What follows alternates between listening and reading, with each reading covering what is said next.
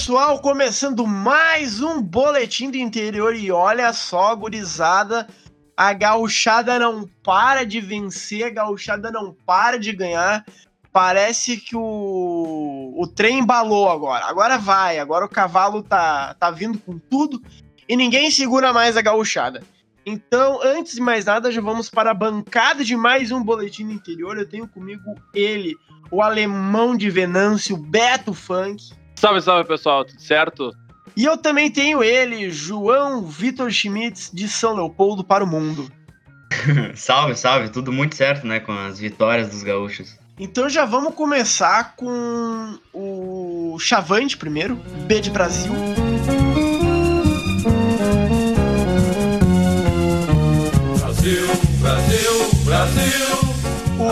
Brasil enfrentou no sábado o Náutico lá no Bento Freitas. O jogo foi umas nove da noite. E o Brasil venceu, venceu por 2 a 1 começou vencendo ali com um golaço do volante Souza. Foi uma pancada de fora da área, se não me engano, né? Agora eu até nem vi ali. Exatamente. esqueci de, de, rever ali, mas foi uma pancada no meio da rua. O Souza foi lá, deu uma pancada, o goleiro aceitou. Só que o Dadá, só que, é, exatamente, Puskas. Só que o Dadá empatou pro Náutico lá no início do, da segunda etapa. O Dadá, o Dadá não tava fazendo um bom primeiro tempo.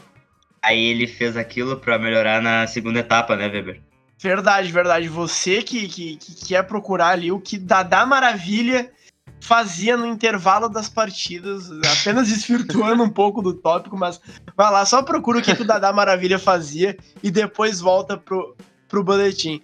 Mas quando tudo parecia perdido, ele povegou, o Gabriel Poveda marcou de pênalti logo depois e sacramentou mais uma vitória, embalou. Os Coringa de Emerson Maria não param de vencer, Beto Funk. É, foi um, foi um, foi um baita gol. E o Náutico conseguiu empatar no começo ali, mas não ficou muito na frente, não ficou não, não, o empate não ficou muito tempo, né? O Brasil logo foi atrás. E o Gabriel Poveda que é um jogador que tem, tem se destacado bastante. Ele joga geralmente aberto, não é um jogador muito rápido, mas é um jogador que faz muito bem essa questão posicional, faz muito bem a função. E agora o Brasil já está indo para 10 pontos, né? Para quem estava perigando na zona de rebaixamento, ter 10 pontos e para o meio de tabela é excelente. É maravilhoso. E aí, João Vitor, tu, tu acompanhou a partida? O que, que tu acha desse, desse, dessa retomada do Chavante aí? Como a gente comentou no programa passado, né? A vitória contra o Cruzeiro provavelmente iria motivar os jogadores do Brasil e foi o que aconteceu. Foi, foi uma grande vitória, uma partida até meio emocionante. E agora é, é ver o que agora, né? Se o Brasil vai conseguir uh, uh, criar uma, uma série maior de vitórias e quando vê criar uma gordurinha para não sofrer sofrendo no restante do campeonato. Seria o ideal, aproveitar esse bom momento agora. Uh, não, não, não, precisa nem só vencer, tá? empate também é bom, mas eu acho que é a hora do, do Brasil construir a sua gordura para não sofrer no futuro com o risco de, de ser rebaixado. E só para terminar ali o assunto do Chavante, uh, o Renan Santos, da Rádio Universidade, nos deu a informação de que o Fluminense está sondando o atacante Luiz Henrique que é um jogador que a gente está destacando desde o início do podcast, que, que virou um escape ali, que é uma esperança para o Brasil. Então a gente já tem uma equipe de Série A já interessada no jogador. Ó, ele colocou na informação de que outros clubes também observam, mas só o, o Fluminense, só o tricolor carioca realizou a sondagem. É, e para para seguir nesse assunto, né, seguir na toada, o Laércio, que foi destaque do Caxias, né, no Gauchão, acabou de ser contratado também pelo Santos, um time de Série A. Olha, vamos desejar boa sorte pro Laércio, que fez um baita campeonato gaúcho. É isso aí, é isso aí. Então, uh, o próximo jogo do Brasil é neste sábado, às 11 horas da manhã, no Brinco de Ouro da Princesa, contra o Guarani, que também é índio, né? Vai ser o índio Bugre contra o índio Chavante. E nesse duelo aí de flechada para tudo que é lado, será que vai dar Chavante? é uma, uma, uma troca de flechadas, né? É, é importante sair vivo. É verdade, é importante sair vivo, né? Então a gente deseja boa sorte para o Chavante que já saiu ali da zona do fedor, ali da, da, da zona ruim, que tem até o Cruzeiro, o Cruzeiro tá em 17 ali. com cinco pontos, mas o Chavante já está um pouquinho longe, já está com nove pontos ali na 12 segunda colocação.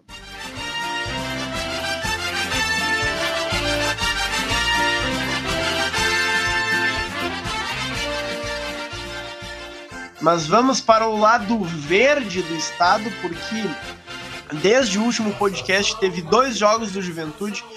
Se de um lado os Coringa do Emerson Maria empolgaram, o Pintado tá, tá passando tinta a rodo na série Refrescou B. a tinta. Refrescou a tinta porque o Juventude venceu o Oeste no sábado por 3 a 1 Voltou a vencer depois de muito tempo sem sem conquistar uns três pontinhos ali. E venceu na terça-feira também o Confiança, né? O, o Confiança até estava melhor ali no começo, mas o, o, o, o Dalberto ele acertou um chutaço na trave. No rebote ali, o, o Breno acabou fazendo gol meio polêmico ali. Disseram que que estava impedido ali, vendo o lance. Realmente estava, mas é, mesmo assim. Vamos passar pano porque é gaúcho. Vamos passar pano porque é gaúcho. E aí. Não, o que vale é que o, que o. Falando aí do jogo contra o Oeste, é que o Juventude não caiu na, na maldição do empate. É verdade, é, é verdade. Isso aí foi difícil, mas, não, mas conseguiram se safar. Porque o, o Oeste é o time que mais empata, a gente até destacou isso no outro podcast. Mas é isso aí. E aí, e... eu esqueci. Oi, pode falar, velho. Não, se, se me permite, o espaço, esse jogo do, do Oeste contra o Juventude tem uma um, tem um detalhe bem interessante dessa partida, que é a entrada do Samuel Santos. Samuel Santos ele é volante, chegou a jogar de lateral, mas o Pintado botou ele em campo numa posição um pouco inusitada. Samuel Santos foi centroavante durante o segundo tempo. Samuel Santos foi de volante para centroavante Inclusive fez pivô, foi o homem mais ofensivo, botou o, o Bruno Lopes para um lado, o Rafael Silva para o outro. Depois ainda teve a entrada do Dalberto e o Samuel Santos conseguiu, inclusive, fazer um gol logo, né, mais pro final do jogo, aos 45. Mas curioso, né? Tem que destacar um pouco esse esse posicionamento aí um pouco diferente do volante do Juventude que acabou virando centroavante na partida. O de volante é, para centroavante. É o jogador moderno, né? Tem que se adaptar a todas as funções. É Exatamente. E voltando sobre o jogo ali contra o Confiança, o Juventude até fechou o caixão com Deus Nato Cajá. Um grande jogador, foi lá, boteu de pênalti, botou pro fundo da rede, camisa 10 jaconeiro.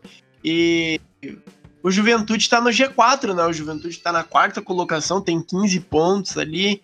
Tá perto do líder Paraná, que tem 17. Então, ó, empolgou, hein? Empolgou, gurizada. É. A gente tava um pouquinho com medo ali, a gente não tava com umas rodadas boas. Só que agora parece que todo mundo ganhou, todo mundo venceu. O é, Juventude... Fica aí também só sobre esse, principalmente sobre esse jogo contra o Confiança o Juventude teve que improvisar, né? O Gabriel Bispo como zagueiro foi um, foi um pouco difícil, tá sendo um pouco difícil essa questão do Juventude, eles ainda não confirmaram, mas o Reinaldo tá de saída, né? Vai pro vai para Portugal. Não lembro necessariamente agora qual time. Isso me falhou, peço perdão. Mas o Juventude está com esse sério problema na defesa. São muitos jogos, não está conseguindo. Tem só o Augusto atualmente que está em condições na posição, né? O Odivan não está conseguindo jogar também. Mas mais uma boa partida do Cajá, como tu destacou. Gustavo Bochecha saindo do banco, fazendo gol, jogando muito bem.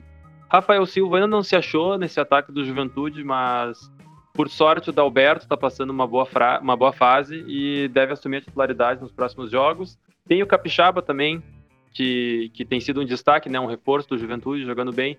Enfim, é uma equipe bastante encaminhada, principalmente nesse setor ofensivo.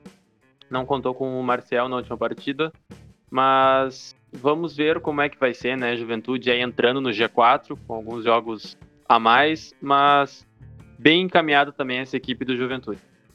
É isso aí. O próximo jogo do Juventude não é no não é na Série B, é na Copa do Brasil. O Juventude no dia 17, na quinta que vem, ou na próxima quinta, porque a gente tá gravando esse podcast na quinta, vai enfrentar o CRB de Léo Gamalho ou Ibrahimovic do Nordeste às 4 horas da tarde. Só que assim, Copa do Brasil é uma competição que o Juventude sabe jogar, então eu acredito na vitória. Ah, tem que acreditar, É, né? Não acredito na vitória. É uma competição que pode trazer muitos lucros financeiros para o Juventude. E, portanto, enquanto dá para passar, eu acho que o Juventude pode focar, porque, enfim, é um adversário muito viável e a grana é muito alta.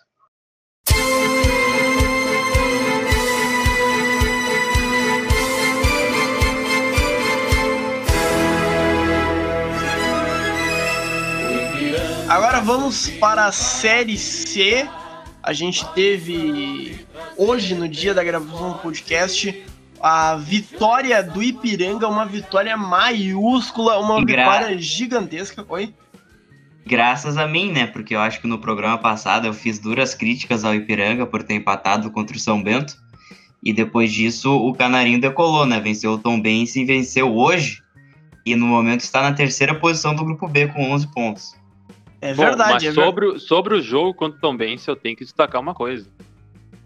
A força da bola estática. Concordo. Venceu no. Colosso da Lagoa, em pleno domingão. Passou o churrasco, jogador de bucho cheio ali, ó. Gol do Fernandinho, do Douglas. Olha, soma- somaram oito pontos, agora somaram mais três, né? Estão com 11. Ipiranga se encaminhando muito bem também nessa Série C. É verdade. B, inclusive. É verdade. Ah, hoje eu não, não consegui acompanhar o jogo, não vi os gols ainda, tenho que até que procurar, porque tá pelo Maicujo, né? O Maicujo é pago e aí tava sem os pila ali. Ah, mas tava acompanhando no radinho, né? no- matando a saudade, né? Porque hoje em dia a gente pouco tem o pessoal que só ouve no rádio o jogo ao invés de, de acompanhar por algum método.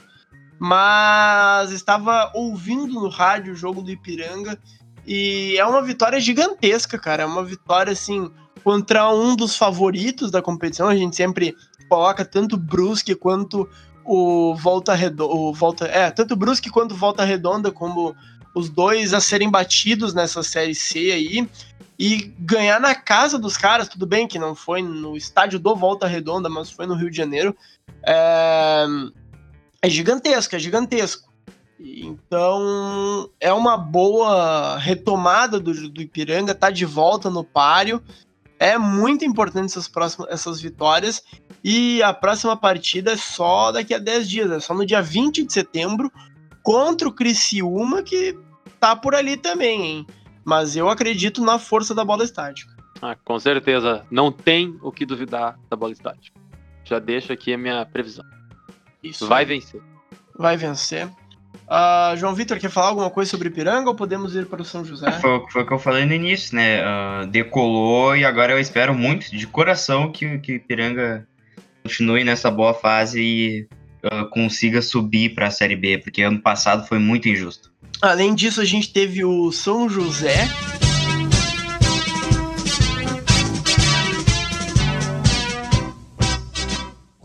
O São José ele empatou na rodada do final de semana, porque assim, as rodadas da, tanto da Série B quanto da Série C, elas estão diluídas, então tem muitos jogos ah, que a gente comentou que já aconteceram e tem muitos jogos que ainda não aconteceram, que estão sendo analisados. Então, assim, na rodada passada, o São José ele empatou em 2 a 2 com, com o Ituano ali. Ahn, o São José começou vencendo com o gol do Wagner, aí o Ituano empatou. Aí o Ituano chegou até a virar, mas o Fábio, goleiro artilheiro, um, do- um ídolo do, do São José, um baita goleiro, foi lá e de pênalti garantiu o empate do Zeca. E agora o São José vai jogar ainda na rodada. O São José vai jogar no sábado às três da tarde contra o Boa Esporte. O Boa Esporte tá lá embaixo, não faz uma boa Série C, é na força do Passo da Areia. Então, e o São José ele precisa da vitória porque ele tá na sexta colocação com sete pontos. Uma vitória ele consegue se colocar ali nas cabeças de novo. Então é muito importante o São José ganhar mais uma dentro de casa. Pois é, né? O São José precisa voltar a vencer na Série C. Acho que até uma semana atrás estava entre os quatro primeiros, né? Tá? E agora deu uma distanciada. É, o São José venceu o Brusque ali na terceira rodada, mas depois perdeu pro Volta Redonda e agora empatou com o Ituano. Então, como é uma é uma fase de grupos muito curta ali, são só 18 rodadas, é sempre bom tu estar tá entre as cabeças, sempre bom tu não vacilar por muito tempo, né? Então, é real, realmente o São José tem que precisa ganhar nessa, nessa próxima partida. Buenas, é isso, pessoal. Esse foi o podcast Boletim do Interior desta semana, um pouquinho mais curtinho, porque a gente está preparando novidades para vocês. Em breve vocês vão gostar bastante. A gente sabe que a gente está devendo muito para vocês, mas vocês vão gostar do que vai acontecer. Então, fiquem de olho, curtam as páginas O Bairrista Esportivo nas, nas redes sociais. Nos vemos no próximo episódio. Quem sabe em live, Beto Funk? Não é? Oh, pode ser. E também teremos mais conteúdo, não, Lucas Weber? Teremos Exatamente. Série D também. Vamos acompanhar a Série D, João Vitor? Não só como vamos, como vamos torcer muito pelos nossos clubes, especialmente para o meu Caxias. Teu Caxias? Eu vou, eu vou assumir o lobo do Vinícius Conrad, então São Luís vai ficar para Beto Funk. Ok. É isso aí. Uh, bom, pessoal, foi isso. Até a próxima e tchau.